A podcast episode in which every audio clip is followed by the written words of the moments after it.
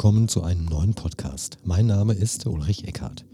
In diesem Kanal möchte ich dir Hilfestellungen für ein glücklicheres Leben geben. Außerdem stelle ich dir Menschen vor, die entweder interessante Methoden anbieten, mit denen auch du es schaffen kannst, zu dir selbst zu finden, und Menschen, die eine interessante Biografie haben, von der wir alle etwas für uns lernen können.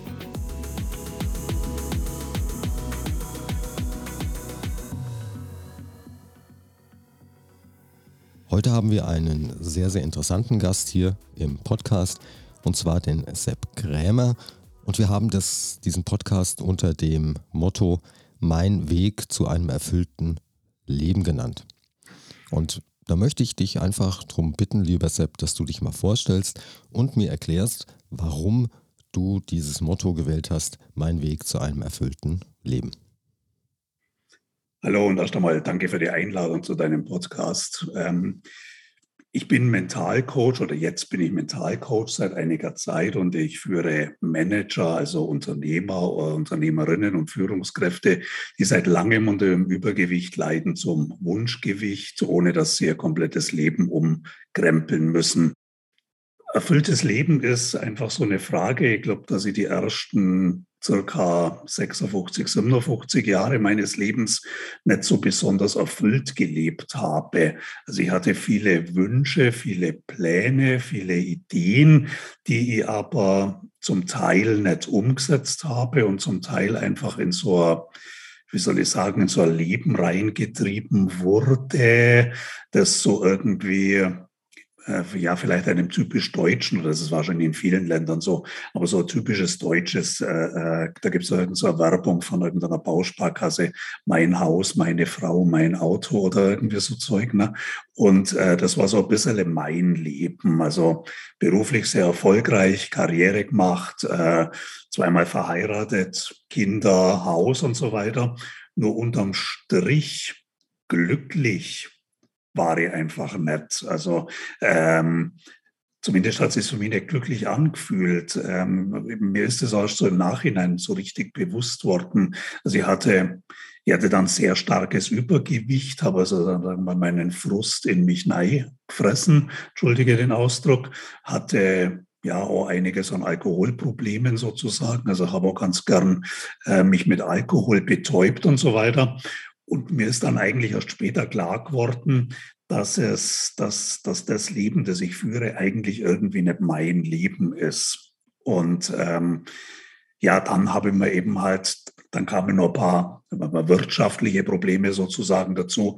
Ich war vor sieben Jahren dann ähm, insolvent, war, hatte kurz drauf dann ähm, eine Tumorerkrankung und ähm, ja, das Ganze hat mir das halt dann sehr, sehr, sehr bewusst gemacht, dass ich mich gefragt habe, soll es jetzt noch 10 oder 20 oder 30 oder wie viele Jahre so weitergehen oder so. Und dann, ja, dann habe ich mir gedacht, ich erfülle mir einfach meine Träume. Und mein, mein damaliger hauptsächlicher Traum, den ich seit vielen, vielen Jahren hatte, war nach Griechenland zu gehen, also nach, also auszuwandern in, in Nens eigentlich gar nicht großartig auswandern.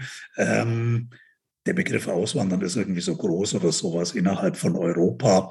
Ob ich jetzt keine Ahnung von München nach äh, Hamburg ziehe oder ob ich von München, beziehungsweise ich bin aus Augsburg, also aus der Nähe von München, ob ich jetzt von Augsburg nach Hamburg ziehe oder ob ich auch von Augsburg nach Athen ziehe, das ist äh, für mich kein großer Unterschied sozusagen. Ne? Deswegen betrachte ich das nicht so sehr als Auswandern. Und deswegen habe ich dann damals in dieser Situation jetzt vor knappe fünf Jahren meine Köfferchen gepackt und bin nach Athen gezogen. Das bedeutet, du wohnst gar nicht mehr in der Heimat, wenn man das so sagen möchte, sondern wohnst in Athen oder wo bist du gerade ansässig? Also mittlerweile wohne ich in Zypern. Ähm, die Entscheidung nach Griechenland zu gehen, ähm, nein, ich will nicht sagen, dass ich sie bereut habe. Ich, sie, ich, ich habe sie revidiert oder so. Ich habe mich in Griechenland verliebt sozusagen in den Mitte der 80er. Ich war da 85 das erste Mal in Griechenland im Urlaub und ähm, habe mich in Land und Leute verliebt, war dann wir waren dann damals mit meiner ersten Frau und ich, waren wir in zehn Jahren dann irgendwie 34 Mal in Griechenland. Und ähm, dann hat sie halt einfach so dieser, dieser Gedanke festgefressen, mal nach Griechenland zu gehen mit dieser Situation, auf die ich vorhin schon ganz kurz erwähnt habe, mit äh, der Insolvenz, meiner Insolvenz der Firma und in dem Fall der EK GmbH hatte auch Privatinsolvenz und äh, dieser Tumorgeschichte und mir dann einfach klar geworden ist, dass ich eigentlich lieber nach Griechenland gehen würde. Im Zuge dessen habe ich es dann eben halt gepackt, nach Griechenland zu gehen. Habe dann aber eben, ja, ich sag mal, einigermaßen zügig festgestellt, dass es nicht mehr das Griechenland ist, in das ich mich 30 Jahre vorher verliebt habe. Ne?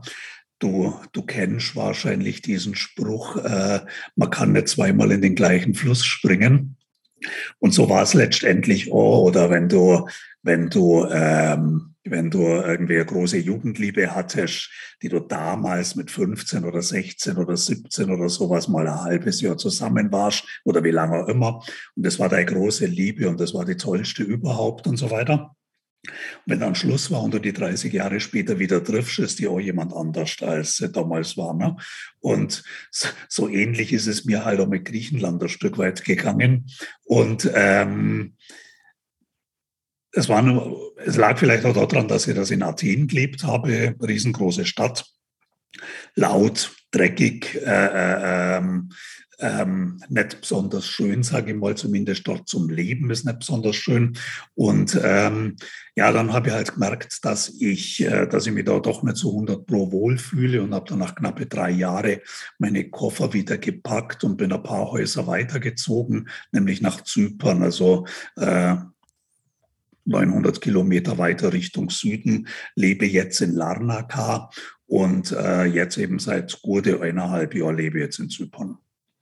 Es kann natürlich auch sein, dass, ein, dass es einen gewissen Unterschied macht, ob man in Urlaub in ein Land fährt oder ob man dort lebt. Das ist natürlich auch nochmal ein Riesenunterschied.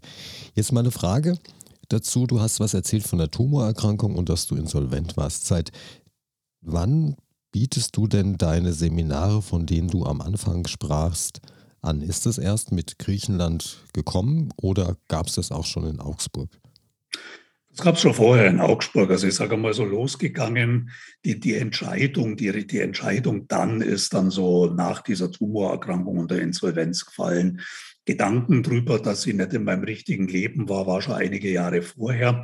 Genauer gesagt, äh, Ende 2009 habe ich mir von meiner damaligen zweiten Frau getrennt und einfach, weil ich halt auch gemerkt habe, das war auch so ein Thema bei mir, ich bin seitdem Single. Also außer jetzt mal irgendwie mehr oder weniger kurze Geschichten oder so, habe ich seitdem keine Partnerschaft und fühle mich damit unheimlich wohl, weil ich einfach halt auch merke, ich bin vielleicht eher ein bisschen ein Einzelgänger und bin vielleicht für Beziehungen gar nicht so besonders geeignet oder so. Zumindest im Moment. Das mag sie, das mag sie das mag sie morgen, das mag sie halt Nachmittag ändern, wenn man halt Nachmittag die richtige über den Weg läuft. Ne? Aber, aber zumindest im Moment ähm, fühle ich mich damit sehr, sehr, sehr wohl und lebe alleine glücklich und in, dem, in der Phase hat es dann angefangen, auch mit meinem eigenen starken Übergewicht. Ich hatte gegenüber heute ungefähr 50 Kilo mehr, also ich habe so 130 Kilo gewogen. Jetzt wiege ich so um die 80 rum. Jetzt natürlich kurz nach Weihnachten ein paar Pfund auch mehr wie viele andere. Das ist aber in, in zwei, drei Wochen auch wieder weg. Ne? Und ähm, ja, in dem, in dem Zusammenhang habe ich einfach halt schon, das war ein Weg, also das war jetzt so, das war jetzt eine Entscheidung, wo so wie ein, wie ein Lichtblitz, wie die Stimme des Herrn, die zu dir spricht oder so, Sepp, jetzt geh nach Griechenland, sondern das war einfach halt ein, äh, äh ein Weg war es eher, der damit begonnen hat, ja, in den letzten Jahren meiner Ehe, meiner Beziehung, die übrigens ähnlich wie mein Griechenland-Trip meine große Jugendliebe war. Ähm, weil die, die Angelika und ich, wir waren ein Paar. Zwischen 17 und 19 waren wir so eineinhalb oder dreiviertel Jahr zusammen. Und ähm, wir waren unsere große Jugendliebe, sagt sie auch. Äh, und ähm, sie war außerdem meine erste Frau, also in sexueller Hinsicht meine erste Frau. Dann war Schluss, dann haben wir uns 16 Jahre nicht gesehen. Dann haben wir uns wieder getroffen. in einer Kneipe in Augsburg. Ich war gerade Single, sie war gerade äh, am Beenden einer laufenden Beziehung und zehn Minuten später war man Händchen haltend dran gesessen und ähm, zwei Monate später war sie schwanger. Und ähm, das war aber, sage ich mal, ähnlich wie das, was ich jetzt gerade über Griechenland gesagt habe. Ähm, unterm Strich dann halt einfach doch auch ein Stück diese, diese große Jugendliebe. Irgendjemand hat mal geschrieben, äh, man verliebt sich nicht in den gleichen Menschen zweimal, man verliebt sich das zweite Mal in die Erinnerung. Und ich glaube, das trifft es ganz gut. Beim zweiten Mal habe ich mich in die Erinnerung verliebt und ja, war dann alles in allem unterm Strich nicht so irre toll. Angelika ist eine super tolle Frau. Wir haben eine super Ehe gehabt, äh, äh, respektvoll, alles, alles, alles, alles gut oder so. Aber es war nicht meine Beziehung sozusagen. Und ähm, ja, dann eben halt, ich würde sagen, so zwischen 2006 und 2009 oder so, war das dann immer so, so eine Phase, wo ich gesagt habe, naja, jetzt probiere Jetzt probiere ich es halt nochmal ein halbes Jahr und schau mal, ob es besser wird und dann nochmal ein halbes Jahr und nochmal ein halbes Jahr oder so, bis ich dann eben halt Ende 2009 dann den Schlussstrich gezogen habe und mich getrennt habe. Und in dem Zusammenhang wurde mir dann einfach halt auch klar mit meinem eigenen Übergewicht und das ist jetzt ein Schwerpunktthema meines Coachings, mit meinem eigenen Übergewicht, dass eigentlich halt das, das Übergewicht einfach auch emotionales Essen ist, ein Frustessen, also ähm, dass ich einfach halt mich mit Essen ablenke, diese diese Löcher in meiner Seele oder wie auch immer man das jetzt nennen will, mit Essen fülle oder so, ne? und äh, meinen Frust mit Alkohol runterspüle und so weiter. Und ähm, das ist auf dem Weg passiert, dass mir das bewusst wurde, dass mir das klar wurde. Und dann hat der Weg jetzt speziell mit dem Abnehmen angefangen. Und dann habe ich eben halt einfach auch gemerkt, im Freundeskreis, Bekanntenkreis, dass es vielen Leuten ähnlich geht. Vielleicht andere Ursachen, vielleicht andere Gründe drumherum oder so. Ne? Aber dass emotionales Essen oder konditioniertes Essen unheimlich weit verbreitet ist und habe dann eben gemerkt, oh, erst im Freundesbekanntenkreis, dass ich Leuten da einfach ja sehr, sehr gut helfen kann oder helfen konnte, sehr gut weitergebracht habe und so. Und deswegen hat sie das neben meinem normalen Geschäft, ich bin eigentlich bin ich Drucker, ich habe irgendwann einmal Drucker gelernt, habe dann weitergemacht mit Druckermeister und der Fachkaufmannsausbildung, war in Druckereien ähm, bis hin zum Prokuristen, habe dann die Seiten gewechselt, war im Verlag leitender Angestellter und bin jetzt seit 21, 22 Jahren selbstständig und 23, sogar 23, wenn es 23 Jahre. Seit 23 Jahren bin ich selbstständig im Drucksachenbereich, produziere Drucksachen, ähm, habe aber nicht selber eine Technik, habe keine eigene Druckerei und ähm, ja, das ist einfach durch, durch, durch Veränderungen im Drucksachenmarkt, durch Internetdrucker, die ganz billig sind und so weiter, hat sich das halt stark verändert und deswegen ist es damals dann am Bach runtergegangen. Ich mache es immer noch, aber in einem ziemlich kleineren Umfang und habe jetzt eben halt mein Coaching-Business ausgebaut und das ist eben halt so in diesem, in dieser Phase jetzt grob über den Daumen so zwischen, zwischen 2006 und 2014 oder so, so ungefähr ist es, ist es entstanden, war ein langer, manchmal ein schmerzhafter Weg, aber da war eben halt so ein, ein, ein, ein, ja, ein Umbruch. Apropos Umbruch, du hast auch was erzählt vorhin äh, bezüglich eines Tumors. Kann es sein, euch einfach die Frage jetzt in den Raum gestellt, hast du durch den Tumor vielleicht auch erkannt, dass das Leben endlich ist, also irgendwann mal ist es halt vorbei, sodass du dann auch gesagt hast, ich stelle mich jetzt ein bisschen mehr in den Vordergrund und mache das, was ich möchte, weil möglicherweise ist irgendwann mal die Zeit vorbei und dann ärgere ich mich darüber oder bereue es, vielleicht sogar nicht nach Griechenland gegangen zu sein. Auf jeden Fall, ja. Also ähm, mir eine, eine Mitarbeiterin von mir in meinem Drucksachenunternehmen, eine Mitarbeiterin von mir, ist eine Weile vorher an Krebs gestorben. Die hatte ähm, Lymphdrüsenkrebs und als man sie dann näher untersucht hatte, war das auch schon in der Lunge und der Leber und hat dann nach der Diagnose nur sechs Monate gelebt. Und bei meiner eigenen ähm, Krebserkrankung, ähm, ich hatte einen bösartigen Tumor, also ähm, und der war ungefähr faustgroß und ist dann halt so teilweise in den Hodensack reingewachsen. Dadurch ist mir das aufgefallen und ähm, der war dann ähm, ja, dadurch, dadurch die Frage war, die Frage war mit dem, mit dem äh, Klarwerden, ob das es eben endlich ist. Ja, und das war dann schon das Thema, weil es hätte ja auch sein können, dass der, dass der Arzt, der Urologe nach der OP sagt, Tut mir leid, Herr Krämer. Ähm, wir waren jetzt leider ein bisschen zu spät dran. Sie haben schon überall und machen Sie sich darauf gefasst, dass Sie vielleicht nur noch eine Weile zu leben haben oder irgendwie sowas. Ne?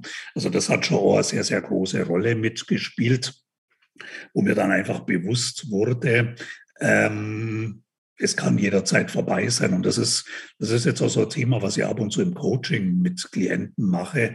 Ähm, ich nenne das das Leben vom Ende her betrachten, einfach mal anzuschauen, auf was für ein Leben willst du denn einmal zurückschauen und eben halt klarer sein, es kann jederzeit vorbei sein. Du hast jetzt plötzlich ein Stechen in der linken Brustseite und denkst da, was ist denn da los? Was sticht denn da so? Und das wird immer größer und du machst da Sorgen und plötzlich falsch vom Hocker und es ist vorbei oder so. Ne? Also das kann dir ja jederzeit passieren. Und das ist mir in der Phase schon sehr, sehr bewusst worden, ja damit du halt, wenn du mal auf dein Leben zurückblickst, wann immer das sein mag, ich hoffe, du wirst noch sehr, sehr lange auf dieser Erde sein, äh, dir nicht selbst vorwirfst oder bereust, ach, hätte ich damals doch den Umzug nach Griechenland gemacht oder wäre ich doch damals nach Zypern gegangen. Und äh, du hast es gemacht und weil du es gemacht hast, hast du dafür Mut gebraucht? Ich habe gestern ein ganz tolles Zitat irgendwo gesehen, das hieß, ohne Angst gibt es keinen Mut oder hast du die Entscheidung getroffen, nach Griechenland zu, tun, äh, zu gehen? Ist ja ein Unterschied, ob ich den Mut habe, auszuwandern oder ob ich eine Entscheidung treffe. Das war eher eine Entscheidung, also das war eher ein bisschen zufällig. Ähm, ich habe in dieser Situation damals wegen äh, dieser Insolvenz und so weiter, habe ich äh, nebenbei sozusagen neben meiner Selbstständigkeit auch gearbeitet, angestellt gearbeitet. Und ich habe in einer Single-Gruppe Münchner, also Facebook-Single-Gruppe Münchner Singles oder so ähnlich, hatte, hat, hat irgendjemand, da gibt es ja immer so Postings, die einfach so ein bisschen Aktivität erzeugen sollen. Und irgendjemand hatte in dieser Single-Gruppe geschrieben, ähm, was, was würdest du dir jetzt wünschen? Und dann habe ich aus so einem spontanen Impuls rausgeschrieben gehabt, ich habe, glaube ich, geschrieben gehabt, dass man irgendein Depp in Griechenland einen Job anbietet. Also habe das Wort Depp, glaube ich, mit Nein geschrieben, wenn ich mich richtig erinnere. Und äh, eine halbe Stunde später hat jemand einen Link drunter gesetzt und hat gesagt, hey, schau mal, da suchen Sie deutschsprachige Mitarbeiter in Athen. Und ähm, ja, eineinhalb Monate später oder sowas saß ich dann im Flieger oder so. Ich habe noch mit meinen Töchtern gesprochen. Ich habe zwei Töchter erwachsene Töchter, damals auch schon erwachsen, waren damals 19. Und ähm, 18, egal, 18 oder 19 waren sie damals, habe mit meinen Töchtern natürlich drüber gesprochen, weil das war natürlich der Haupt, äh, das wäre natürlich so der Hauptgrund gewesen, dass ich es nicht mache. Habe denen drüber gesprochen, habe sie gefragt, wie würdet ihr denn das sehen? Was würdet ihr denn davon halten, wenn euer alter Herr? Und die waren eher begeistert. Die haben gesagt, Papa, du sprichst schon so lange davon, dass du mal nach Griechenland gehen willst. Äh, geh, wir wollen, dass du glücklich bist, dass du zufrieden bist. Und für uns ist es ja auch gut, wir haben eine Destination, äh, wo wir in Urlaub hinfahren können. Also, also haben dann schon auch gleich ein Stück weit praktisch gedacht. Ja, und dann, und dann ist es ja natürlich auch so, du wohnst jetzt in Lanaka und ähm, wenn wir, wenn du von Lanaka nach München fahren würdest, oder fliegen würdest, dann bräuchtest du wahrscheinlich genauso viel Zeit, als würdest du dich in Hamburg in Zug setzen oder in Flieger setzen und nach München fliegen. Also okay, es kann, kann sein innerdeutsch, dass, es, dass die Anreisezeit ein wenig kürzer ist, aber im Grunde spielt es keine große Rolle. Du wohnst ja nicht irgendwie in Bolivien oder in Australien, sondern es ist ja sehr, sehr nah hier nach Deutschland zu kommen. Ja, also es geht relativ flott. Der Flug dauert dreieinhalb Stunden. Die Kinder waren auch schon zweimal da. In der Zwischenzeit war jetzt halt wegen der Covid-Situation ein bisschen schwierig, öfter zu kommen. In Athen waren sie öfter, weil das war noch vor der Covid-Zeit. Ne? Und ähm, sie waren mittlerweile aber jetzt auch schon zweimal da. Der Flug fliegt, der Flieger fliegt, dreieinhalb Stunden ungefähr. Dann hast du natürlich das Übliche vorne, dass eine Weile früher am Flughafen sein muss und so weiter. Ne? Aber ähm, wenn du jetzt mit dem Auto von Augsburg nach Hamburg fahrst oder nach Hannover oder was weiß ich was, bist du auch fünf Stunden unterwegs oder so. Ne? Wenn du in, als du in Griechenland warst, beziehungsweise jetzt auf Zypern, wie ist es, wenn du dich mit den Einheimischen austauschen möchtest? Sprechen die Deutsch, sprechen die Englisch oder kannst du mittlerweile schon gut Griechisch? Also weitgehend Englisch. Äh, in Griechenland können viele Englisch. Ähm, ich kann ein bisschen Griechisch, weniger als man vielleicht erwarten würde, wenn jemand seit fast fünf Jahren dort lebt. Aber ich komme zurecht, um jetzt irgendwie zum Einkaufen gehen zu können und so weiter, um dann irgendwie im Laden zu fragen, wo ist denn hier das Mehl oder wo ist denn hier der Zucker oder sowas. Ne? Und ähm, ich würde es gern, gern mehr können, hat sich aber halt nicht so ergeben. Hier in Zypern, hier in Zypern wird eigentlich sowieso fast nur Englisch gesprochen. Also selbst die Zyprioten untereinander äh, hört man oft Englisch miteinander sprechen. Also Englisch ist, ist hier die, die zweite Sprache, auch wenn man jetzt irgendwie unterwegs ist oder so. Ich war neulich im, beim Einkaufen im Sklavenitis, das ist so ein großer Hypermarket mit zwei Etagen und dann war ich auf der Rolltreppe nach unten gestanden, also ein kleinerer Junge, 11, 12, 13 Jahre alt, von hinten kommen und wollte bei mir vorbei. Und der hat mich sofort in Englisch angesprochen. Der hat das nicht erst in Griechisch probiert. Also er hat gefragt, ob er vorbei darf. Ähm, der hat das gar nicht erst in Griechisch probiert. Der hat mich sofort in Englisch angesprochen. Und ich habe jetzt kein T-Shirt auf dem Rücken gehabt. Bitte sprich Englisch mit mir oder so. Ne? Also es ist hier es ist hier vollkommen normal, dass man Englisch spricht. Also man spricht hier, habe ich jetzt zumindest den Eindruck, zumindest im öffentlichen Leben, mehr Englisch als Griechisch. Und ich habe gehört, auf äh, Zypern gibt es auch eine starke deutschsprachige Community. Bist du da eingebunden oder gehst du deinen eigenen Weg? Ich bin ein Stück weit eingebunden. Also ich bin jetzt, ich bin jetzt, also das, dass ich Single bin, ist vielleicht eben mal so ein Zeichen dafür, dass ich schon ein bisschen Einzelgänger bin. Aber äh, ich bin schon auch eingebunden. Das, es gibt ein paar Facebook-Gruppen, es gibt ein paar furchtbar schlimme Telegram-Gruppen. Telegram ist ja so ganz schlimm. Ne? Ähm, es gibt ein paar Telegram-Gruppen. Wir haben jetzt an Weihnachten hat jemand äh, eine Veranstaltung, ein, ein, ein Weihnachtsessen am 25. für Deutsch, für deutsche Menschen, deutschsprachige Menschen organisiert mit deutschem Essen. Der hat dann eben halt so Semmeln und Brötchen und äh, Brot und so weiter selber gebacken, weil das halt äh, so, so, so ein großer Unterschied ist, dass das Brot hier in, in, in Griechenland oder in Zypern äh, entspricht nicht dem Brot, wie man das so aus Deutschland kennt. Oder auch sowas wie Laugengebäck. Laugengebäck Gebäck gibt es ja überhaupt nicht, das ist ja vollkommen unbekannt und so weiter und hat dann eben halt Essen gemacht. An Silvester war ich mit einer, war eine Gruppe von Deutschen hier bei mir. Wir haben bei mir Silvester gefeiert. Jemand aus Paphos kommen, jemand hier aus, aus dem Großraum Larnaca noch kommen und äh, zwei, zwei junge Menschen aus Südtirol waren da.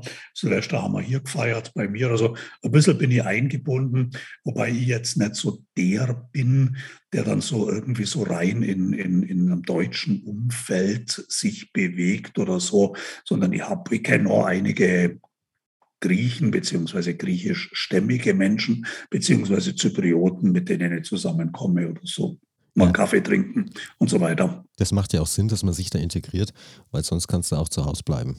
Macht ja keinen Unterschied sonst. Außer, dass das Wetter ja. bei euch besser ist, wahrscheinlich als bei uns. Eine Frage, du wohnst jetzt auf Zypern und was vermisst du neben Laugengebäck denn am allermeisten? Leberkäse. Leberkäse.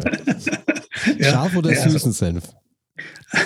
Das ist eigentlich relativ wurscht. Ich habe es eigentlich, ich weiß, ich muss mich mal ganz furchtbar schämen. Ich habe eigentlich eher immer lieber mit Ketchup gegessen. Ähm, ich, ich, schäme mich und stelle mich in die Ecke und verstecke mich unterm Bett.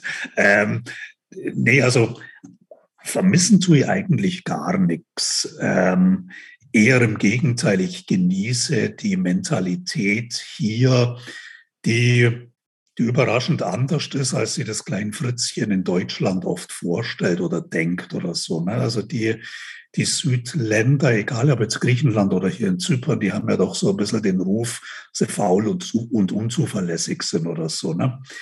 Es ist hier überhaupt nicht so. Das ist besser wie in Deutschland aus meiner Sicht. Also wenn hier irgendwie was in der Wohnung kaputt ist, ja, in der Regel äh, mietet man meistens möblierte Wohnungen. 80, 90 Prozent der Wohnungen mietet man möbliert.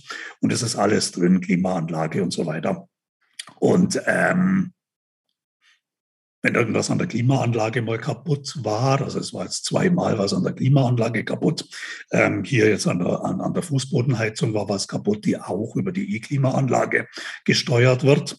Ähm, wenn du da anrufst beim Vermieter, dann ist in einer halben Stunde, in einer Stunde jemand da. Der kann es vielleicht nicht sofort reparieren, weil er vielleicht irgendwelche Ersatzteile braucht oder sowas. Ne? Aber dann sagt der, er kommt übermorgen Nachmittag um zwei mit den Ersatzteilen und repariert Und dann ist der übermorgen Nachmittag um zwei da mit den Ersatzteilen und repariert Da kannst du dich annähernd hundertprozentig drauf verlassen. Und ähm, ja sehr hilfsbereit, sehr höflich, sehr rücksichtsvoll, die Menschen hier. Also ähm, Straßenverkehr zum Beispiel Verkehrsregeln werden ja hier nicht so sklavisch eingehalten wie in Deutschland. Ne? Und ähm, man fährt ja halt bei Rot über die Ampel oder geht bei Rot über die Ampel. Aber wenn ich jetzt bei Rot über die Ampel gehe und da kommt der Autofahrer, dann hupt der nicht, dann rast der nicht wie ein Wahnsinniger mit fünf Zentimeter Abstand an mir vorbei, sondern der fährt schon von weitem langsam zeigt man damit, ich habe dich gesehen, geht rüber oder so, dann lächelt man sie freundlich an und er fährt weiter. Also, also dieses, dieses, ja, dieses hektische oder also dieses Aufrechtpochen eben halt, hey, ich hab grün, du hast rot, los, runter von der Straße. Ähm, das gibt's hier überhaupt nicht oder fast nicht. Natürlich gibt's es mal, aber so wirklich Einzelfälle, die man jetzt in den in den fünf Jahren irgendwie zweimal passiert sind oder so, dass irgendein Autofahrer mal ausgerastet ist sozusagen, ne? wenn irgendwas war. Und ähm, also sehr, sehr rücksichtsvoll, sehr zuverlässig. Auch viel mehr Service oder so. Du kannst jetzt zum Einkaufen gehen. Hab hier in der Nähe einen Supermarkt. Und wenn du da ähm, dann dein Wagen voll hast und du bist dann an der Kasse und denkst da, oh, puh, das ist mir alles ein bisschen jetzt viel zum Heimschleppen. Dann gibst du ja jemandem Bescheid und die liefern dir das. Einfach so. Gibst es dann ab, gibst deine Adresse ab, dann sagt er, ja, wann sollen wir denn vorbeikommen? Dann sagst du gegen vier, dann sagt er, okay, wir kommen zwischen vier und sechs. Und dann bist du halt zwischen vier und sechs daheim und dann bringt er dir das zwischen vier und sechs. Einfach so, kostet auch nichts extra. Und ähm, ja, stell dir das mal bei irgendeinem Laden in Deutschland vor, dass du da einfach so deinen dein Einkaufswagen dann quasi stehen lässt und sagst, bringt's mal den heim. Ich vermute mal, das, die würden ein schallendes Gelächter ausfallen, ausfallen oder ja, so. Ne? Wobei man kann mittlerweile ja auch bei Lebensmittelhändlern kann man auch online bestellen, aber es ist natürlich was anderes, wenn ich selbst aussuchen kann, die Ware und sie mir nachher nach Hause gebracht wird. Da hast ja, du völlig recht. Ja, genau. Frage, bist du glücklich auf Zypern? Ja, zumindest sehr, sehr, sehr weitgehend. Also es gibt ein paar Sachen, die, die mir in Zypern nicht so gut gefallen, die mir in Griechenland besser gefallen haben. Ähm, ja, außer Brezen und Leberkäse gibt es, glaube ich, wenig, was mir in Deutschland besser gefallen hat. Ich habe mal, ich hab, ich hab mal gelesen in einer, in, einer, in einer Gruppe von äh, Deutschstämmigen, die nach Zypern gegangen sind, sie würden Amazon Prime vermissen. Ich weiß gar nicht, ob es das hier gibt. Das kriegst du übers Internet. Soweit ich, ich bin mir nicht sicher. Ich bin mir auch nicht. Ich habe es nur gelesen, mhm. deshalb kann ich nicht mhm. sagen. Du hast, äh, wir haben ja das Ganze unter dem Motto Mein Weg zu einem erfüllten Leben, mhm. äh, ja, deklariert, den Podcast. Und hast du denn dein erfülltes Leben, wenn du jetzt mal zurückschaust auf die letzten vielleicht zehn Jahre, wirklich so gelebt, dass du ein erfülltes Leben hast? Oder gibt es da noch was, was du verbessern könntest? Ich glaube, ich habe es weitgehend erreicht oder sowas verbessern würde ich jetzt nicht sagen. Ich habe jetzt einfach mein, mein, mein Ziel oder meine Ideen ist jetzt in ein, zwei Jahren nochmal ein paar Häuser weiter Richtung Süden zu ziehen. Momentan steht Sansibar ganz oben auf der Liste. Also ich möchte in ein, zwei Jahren nach Sansibar gehen. Und ähm, bei mir ist es eher, es gibt ja so diesen Begriff digitaler Nomade und so weiter, weil mein, mein Business läuft ja digital übers Internet. Ne? Also mein, meine Coachings sind Online-Coachings. Ich treffe mich mit den Menschen über Zoom und mache das dann über Zoom. Ne? Ich brauche keinen persönlichen Kontakt. In Griechenland hatte ich ja ein paar eins zu eins persönliche Klienten, hier in Zypern noch nicht. Und, ähm, aber das läuft übers, übers Internet und ich möchte so ungefähr in ein, zwei Jahren, wenn diese Covid-Geschichte, oh, sage ich mal, ein bisschen hoffentlich so weit aus der Welt ist und ähm, das wieder so weit gut läuft, dann möchte ich nach Sansibar geplant ist, dann auch ein paar Jahre in Sansibar zu bleiben, ein, zwei, drei, vier Jahre, wie lang es mir halt auch gefällt oder sowas. Das nächste ist dann, was nur oben auf der Liste steht, auf der Bucketlist sozusagen, äh, äh, ist dann Madagaskar. Und äh, die Kapverden stehen nur auf der Liste und vielleicht irgendwie in die Karibik möchte ich nur ganz gern gehen. Aber eben halt nicht so, wie das jetzt oft so bei digitalen Nomaden ist, dass die überall halt dann bloß ein paar Wochen sind und dann weiterziehen. Ich möchte schon irgendwo ankommen, ich möchte dort leben. Ich möchte so in Land und Leute eintauchen, Menschen kennenlernen.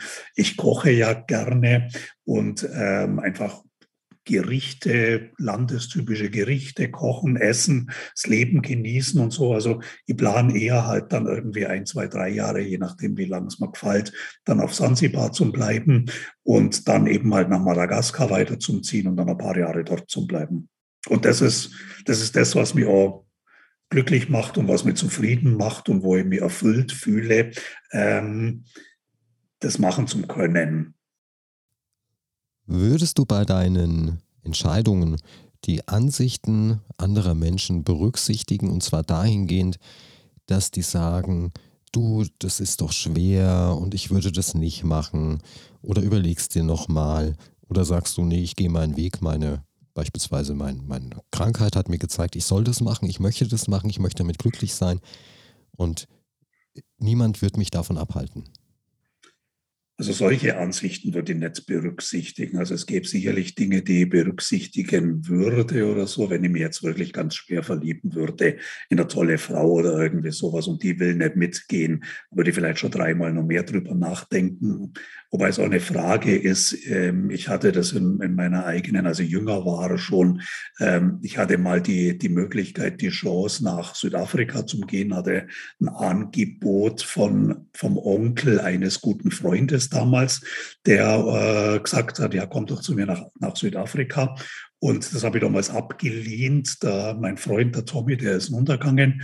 Und ähm, ich habe das damals abgelehnt, weil ich damals gerade in einer Beziehung war. Und eine Weile später hatte ich dann auch nochmal ein anderes Angebot innerhalb von Deutschland. Äh, ich habe ja, habe ich vorhin schon gesagt, ich habe Drucker gelernt und hätte die Möglichkeit gehabt, einen richtig guten Job als Drucker in der Nähe von Freising zu bekommen. Hätte also von, Freising, äh, von Augsburg nach Freising ziehen müssen. Nicht so die Welt. Ähm, aber hatte zu der Zeit auch eine Beziehung und habe dann eben halt, ähm, ja, jewe jeweils in beiden Fällen war eine Weile später die Beziehung zu Ende und ich saß immer noch in Augsburg oder so, wo ich schon draus gelernt habe. Tendenziell würde ich eher sagen, Schatz, es tut mir leid, aber ähm, das ist mir einfach extrem wichtig und ähm, im schlimmsten Fall ähm, müssen wir dann halt vielleicht eine Fernbeziehung führen. Nur für die Hörer des Podcasts, also ich kann den Sepp richtig gut verstehen und ich würde das auch gar nicht als Egoismus deklarieren, sondern vielleicht eher, ich möchte meinen Weg gehen und wer diesen Weg, wer mich begleiten möchte, ist gerne eingeladen und wer es nicht machen möchte, bei dem ist es halt, ja, dann bleibt er halt zu Hause. Das ist ja auch so eine Frage. Also, ähm, wenn es jetzt dich betreffen würde, wenn jetzt deine, wenn jetzt deine Frau sagen würde, sie will in ein anderes Land gehen oder sowas und sie nimmt es möglicherweise in Kauf, dass sie dich dann auch verlassen muss oder irgendwie sowas. Was wäre dir denn lieber, eine unglückliche Frau zu haben, die andere Ziele hat, die irgendwo anders hingehen will, die dann tendenziell eher nicht so wirklich besonders glücklich ist? Oder wäre, würde ich lieber sagen, ähm, ich, ich, ich, ich liebe dich und ich möchte aber auch, dass du glücklich bist. Und wenn du jetzt sagst, du wärst in Sansibar oder in, äh, keine Ahnung, in Hamburg glücklicher wie mit mir in München, müsstest doch eigentlich, wenn du deine Frau wirklich liebst, aus meiner Sicht, müsstest eigentlich doch eher sagen, hey, geh, weil mir ist es auch wichtig, dass du glücklich bist. Ja, wie du gerade gesagt hast, das wirkt sich natürlich auch auf die Partnerschaft aus. Das wirkt ja. sich auf die Psyche der beiden in einer Partnerschaft aus und besser eine, ein Ende mit Schrecken als ein Schrecken ohne Ende gibt es ja den Spruch, obwohl es ja kein Schrecken sein muss, wenn der eine dorthin geht und die andere dort bleibt oder umgekehrt. Nur man hat halt das erfülltere Leben, von dem wir ja hier sprechen. Und wenn wir zurückschauen, eine Bilanz unseres Lebens ziehen und dann erkennen, dass wir vielleicht 10, 20, 30 Jahre lang an einem Ort waren oder mit jemand zusammen waren, den wir nicht wirklich geliebt haben und uns vielleicht irgendetwas vorgespielt haben oder nur dort geblieben sind wegen eines Kompromisses, dann kann es sein, dass wir erkennen, dass die Leben, wenn die Lebenszeit zu Ende ist, dass das die falsche Entscheidung war. Das, was ich, was, was wir irgendwie vor einer Weile schon mal ganz kurz angeschnitten hatte, mit diesem Gedanken, das Leben vom Ende her betrachten, betrifft ja auch mich mit meiner Entscheidung nach Griechenland. Im Nachhinein ja, wie gesagt, ich bereue es nicht, nach Griechenland zum gegangen, gegangen zu sein, aber es war halt dann doch anders, als ich es mir vorgestellt habe oder so. Ne? Und dann ist halt die Frage, wenn ich jetzt mal irgendwann mit 90 oder wann auch immer, hoffentlich, hoffentlich ist noch nicht bald, wenn ich aber irgendwann auf dem Sterbebett liege und mir und auf mein Leben zurückschaue, will ich dann denken, ah, wie wäre es denn wohl gewesen, wenn ich nach Griechenland gegangen wäre? Also wenn ich nicht gegangen wäre, wie wäre es denn gewesen? Dann hätte ich so einen unerfüllten Traum oder sowas. Jetzt sage ich halt, ich bin nach Griechenland gegangen. Okay, war nicht ganz so toll, wie ich es mir vorgestellt habe, aber ich habe es wenigstens probiert. Also ich glaube, dass ich mit dieser zweiten Version ähm, da dann mal glücklicher liegen werde. Definitiv. Es gibt ja auch den sogenannten Bilanzsuizid, den viele ältere Menschen durchführen, weil sie aufs Leben zurückblicken und sich dann fragen, wäre ich doch lieber mit ich sage jetzt mal irgendwelche Namen, mit der Steffi nach Amerika gegangen, nach Griechenland gegangen oder irgendwas. Und ich bin aber bei der Andrea in Hintertupfing geblieben. Hätte ich es doch damals gemacht, hätte ich den Mut aufgebracht oder hätte ich nicht auf die Meinung meiner Nachbarn, meiner Eltern, meiner, meiner, meines Onkels oder meiner Tante gehört, sondern hätte ein erfülltes Leben gelebt, wäre ich vielleicht glücklicher. Vielleicht mit weniger Geld in der Hand oder auf dem Portemonnaie, im Portemonnaie oder auf dem Konto, dafür entsprechend glücklich erfüllt und ja, bei mir selbst bleibend. Sehe, sehe ähnlich, ja, weil ich meine, ähm, das geht ja nicht dann an dem Tag los, wo du vielleicht auf dem Sterbebett liegst oder sowas, sondern das geht ja schon früher los. Oft vielleicht an so einem Einschnitt, wenn man in Rente geht oder irgendwie sowas. Ne? Deswegen ist wahrscheinlich dieser Bilanzsuizid also ungefähr in dieser Altersklasse, wo einfach so ein einschneidender Schnitt im Leben ist und wo du dann einfach wahrscheinlich auch weißt, jetzt ist dafür auch mehr oder weniger Ende der Fahnenstange, weil jetzt arbeitest du nicht mehr und so weiter. Vielleicht, wenn du alt bist, hast du ein paar so Zipperlein, äh, Diabetes oder was weiß ich was, wo man sich dann auch nicht unbedingt traut, nach, in, in irgendein Ausland zu gehen, wo man nicht so recht sicher weiß, wie ist denn da die medizinische Versorgung und so weiter. Und ähm, ja, kann ich mir sehr gut vorstellen, dass man da dann einfach halt sagt, Mist, irgendwie wird nicht das gewesen, was ich mir irgendwie erträumt habe oder so. Der Sepp, der macht jedenfalls den Eindruck, als würde er sein Leben erleben und sein Leben nicht verleben. Finde ich spannend, gefällt mir sehr, sehr gut. Und was für ihn ja auch zur Sprache kam, ist, dass er keinen Mut aufbringen musste, nach Griechenland zu gehen, sondern er hat sich entschieden. Weil ohne Angst gibt es keinen Mut, aber eine Entscheidung zu treffen ist natürlich dann emotionsfreier und bringt auch weniger Hürden mit sich. Lieber Sepp, du bietest Abnehmen-Coaching an. Habe ich das ungefähr richtig Genau. Gesagt? Wenn jemand übergewichtig ist, vor allem wenn er, sage ich mal, ein bisschen länger übergewichtig ist oder sowas. Also ich, ich habe schon, ich hab schon so ein bisschen ganz gern die etwas schwierigeren, ja, ja, vielleicht schwierigeren Fälle. Also mein, mein Schwerpunkt liegt schon eher auf Leute, die schon eine Weile übergewichtig sind und auch ein bisschen älter sind sozusagen. Also die, die, die 40, 50 oder so sind und die schon halt einfach auch schon vielleicht 20 Jahre übergewichtig sind und schon eine Diätkarriere hinter sich haben, ähm, die dadurch nämlich auch erkannt haben, in der Regel, dass es nicht am Essen liegt, ähm, dass es eben halt eher an solchen Sachen liegt wie emotionales Essen und so weiter. Ne? Und ähm, ja, da unterstütze ich Menschen beim Abnehmen.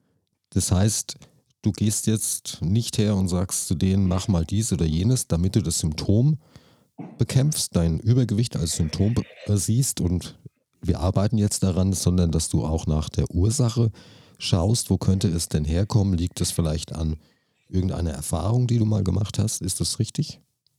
Ja, also bei mir, der Schwerpunkt sind bei mir emotionale Esser und das sind meiner Meinung nach wahrscheinlich jetzt die, die mehr oder weniger meisten Übergewichtigen sind, zumindest wenn sie länger übergewichtig sind, ähm, sind meiner Meinung nach eher tendenziell emotionale Esser. Der Begriff ist natürlich sehr breit.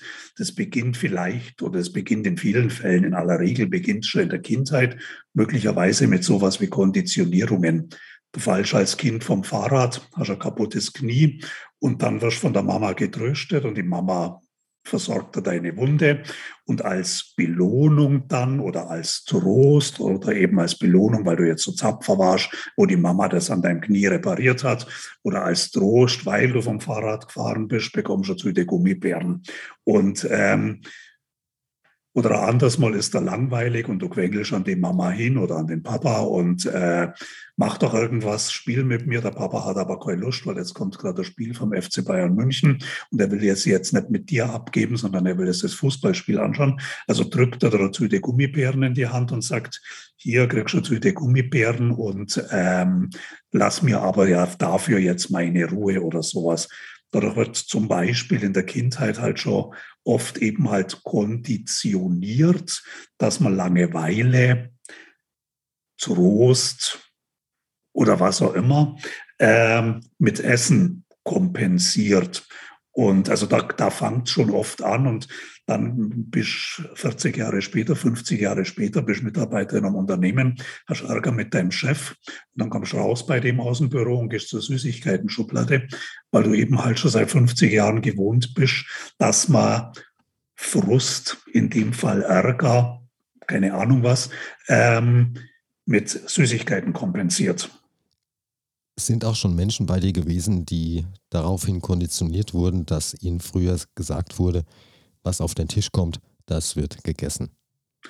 Habe gerade im Moment einen, einen, einen für meine Verhältnisse relativ jungen Klienten, der 36 ist, der bei dem das ein Thema ist, äh, stammt aus einem landwirtschaftlichen Unternehmen raus und bei denen war es einfach, der Teller muss leer gegessen werden. Und das ist einfach auch so ein Thema, der, der, der, der widersetzt sich quasi meinem, meinem Coaching. Der, der, bei dem ist es heute auch noch ganz, ganz tief verankert. Es ist unheimlich auch schwer, ihm klar zu machen, dass es im Grunde genommen ja vollkommen wurscht ist, ob er diesen Rest von dem Teller jetzt gleich vom Teller in Klo, ins Klo wirft oder ob der erst durch seinen Körper durchgeht und dann im Klo landet oder so. Ist auch eigentlich, wenn man ein bisschen drüber nachdenkt, vollkommen egal, aber er muss es erst durch seinen Körper durchgehen lassen.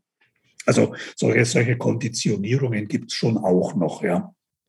Die sind noch, die sind noch gar nicht so einfach zu, zu, zu loszuwerden, aus meiner Erfahrung zumindest, weil ähm, das geht ja nicht los, Teller leer essen, das geht ja nicht los, wenn du 13 Jahre alt bist, sondern das geht ja schon in frühester Kindheit los. Und wenn du schon als kleiner Säugling dein Fläschchen nicht leer trinkst und sich die Mama deswegen Sorgen macht. Und wenn du dein Fläschchen leer trinkst und sich die Mama freut, ähm, dann nimmst du das ja, dann nimmst du das ja als, als sechs Monate altes Kind schon wahr. Ne?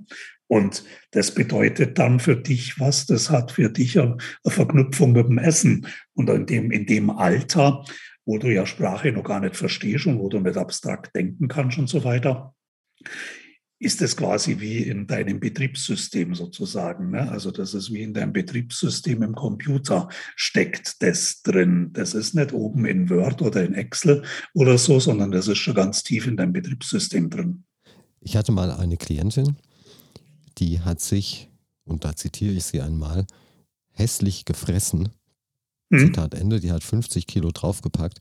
Warum? Sie wurde einmal vergewaltigt und mhm. Dann sagte sie, wenn ich mich hässlich esse, dann langt mich wenigstens niemand an.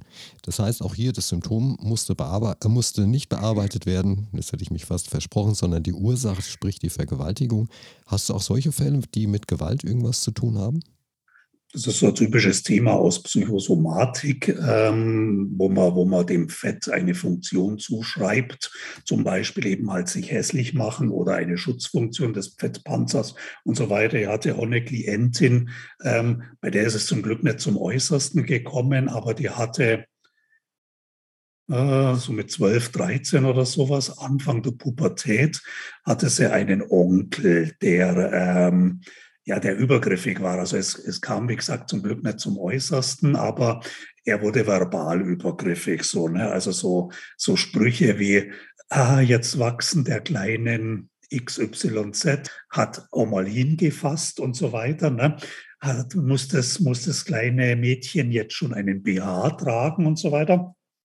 Parallel dazu war eine, war eine zwei- oder dreijährig, drei Jahre ältere ähm, Cousine, wenn ich es jetzt richtig, richtig im Kopf habe, eine, ein, ein zwei oder drei Jahre älteres Mädchen mit in der Familie, die war übergewichtig. Und ähm, die wurde, die wurde vom Onkel verschont, beziehungsweise wurde vom Onkel teilweise eher schlecht behandelt oder so. Die war das Mopsi, die war der Mops, das Mopsi. Na kommt's Mopsi auch wieder und damit war dann der Käse gegessen. Und ähm, ja, ein halbes Jahr später oder so was war meine Klientin dann auch dick. Also in der Psyche spielt, die Psyche spielt eine ganz, ganz große Rolle.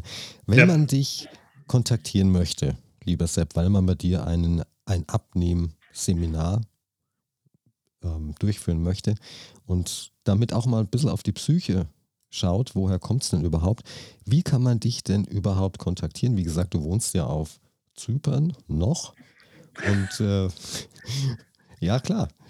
Und äh, du wohnst ja jetzt noch auf Zypern und wie kann man dich denn kontaktieren? Hast du eine Webseite oder ja, man kann mich über die Webseite kontaktieren. Die, die Webseite heißt SEP, also das bei der bayerische Josef SEP, S-E-P-P, minus Krämer, K-R-A-E-M-E-R.de, also sepp-krämer.de. Über die Website kann man sich, kann man mich kontaktieren. Da kann man mir dann halt eine E-Mail schicken oder ich habe halt so ein Kalenderprogramm oder, äh, drauf, man kann mir auch unter Sepp Krämer bei LinkedIn oder bei Facebook finden. So viele Sepp Krämer gibt es da, glaube ich, gar nicht. Ich habe noch nie gesucht.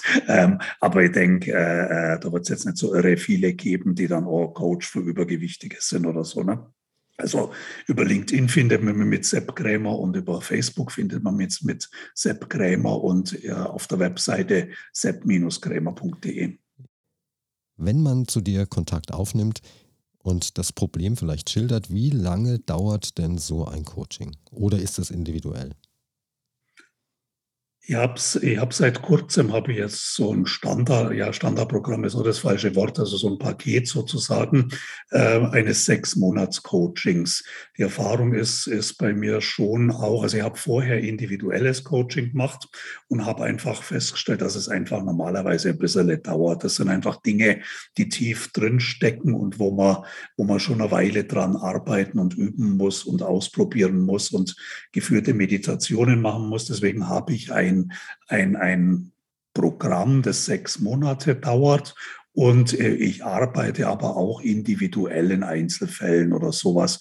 Erfahrungsgemäß, wie gesagt, braucht man einfach eine Weile, weil das sind, das ist ja, das ist ja wie bei einem Baum oder irgendwie sowas. Ne? Also ähm, deine, deine Meinungen zur Ernährung und dem ganzen Thema drumherum. Das ist ein ganz dicker Ast an deinem Lebensbaum und äh, das sind Zweige und Äste und dickere Äste und Blätter und was weiß ich was. Und ähm, davon muss man sich einen ganzen Schwung mal anschauen oder so. Ne? Und ähm, das hat, das hat angefangen vielleicht mit irgendeiner Konditionierung in deiner Kindheit und dann kommen halt immer mehr Schichten drüber, wo du dir das vielleicht im Laufe des Lebens auch schön geredet hast, dass du halt ein bisschen dick bist. Bei mir in der Familie sind alle Männer dick oder alle Frauen dick und so weiter. Und ähm, da muss man oft schon ein bisschen graben, um, um, ums, ums, um wirklich Ergebnisse, echte, tragfähige Ergebnisse zu haben. Deswegen habe ich dieses Sechs-Monats-Programm. Es wäre ja auch ziemlich unrealistisch, wenn man sich vorstellt, dass etwas in der Psyche, das über Jahre lang gefördert wurde, ein Programm, das aufrechterhalten wurde, mit einem Schnipp weg wäre und dann am nächsten Tag auch gleich 20 Kilo, äh, dass man 20 Kilo weniger wiegen würde. Beides, sowohl die Psyche als auch der Körper, müssen natürlich auf die Veränderung reagieren können, die Möglichkeit haben und dafür braucht man halt einen gewissen Zeitraum. Genau. Ja, sehe ich auch so, ja. Manchmal gibt es dann auch so ein bisschen Rückschläge oder sowas, dass man wieder irgendwie zurückgeworfen wird und so. Also jetzt gerade jemanden, der bei dem hat sie festgefressen, dass ein richtiger Mann mehr als 100 Kilo wiegt. Vatergeschichte und so. Und ähm, der war zwar jetzt mal ganz kurz unter diesen 100 Kilo, ist aber dann jetzt ganz, ganz schnell wieder über die 100 Kilo und so. Und das dauert halt einfach ein bisschen, bis man da auch ähm, das dann so drin hat, dass es, also habe jetzt morgen mit ihm den nächsten Termin und äh, das dauert einfach eine Weile und dafür ist es einfach halt ganz gut, wenn man auch entspannt Zeit hat. Lieber Sepp, vielen Dank für die Vorstellung deines Lebens, wie man ein erfülltes Leben leben kann. Und eine Frage noch, was oder welchen Tipp könntest du denn unseren Zuhörern bzw. Zuhörerinnen geben? Einen Tipp, den sie vielleicht für die nächsten zwölf Monate oder sechs Monate befolgen können? Also insgesamt grundsätzlich hinzuschauen, habe ich wirklich ein glückliches Leben und wie erreiche ich ein glückliches Leben, weil letztendlich geht es darum, was ist der Sinn des Lebens? Äh, der Sinn des Lebens aus meiner Sicht ist ein glückliches, zufriedenes, erfülltes Leben zu haben, wie auch immer du das jetzt dann vielleicht für dich passend äh, ähm, formulierst. Und ähm, ich würde mir immer damit auseinander, ich würde empfehlen, jedem sich damit auseinanderzusetzen, habe ich ein glückliches Leben und was kann ich machen, dass ich ein glückliches Leben habe, weil irgendwann werde ich auf mein Leben zurückschauen. Vielen lieben Dank, ein wunderbarer Schlusssatz. Und wir sehen uns oder wir hören uns beim nächsten Podcast wieder hier in diesem Kanal. Mein Name ist Ulrich Eckhardt. Dann danke für die Einladung und ich wünsche den Zuhörern eine tolle Zeit und wie gesagt, schaut drauf, dass ihr ein glückliches Leben habt und ja, danke dir nochmal.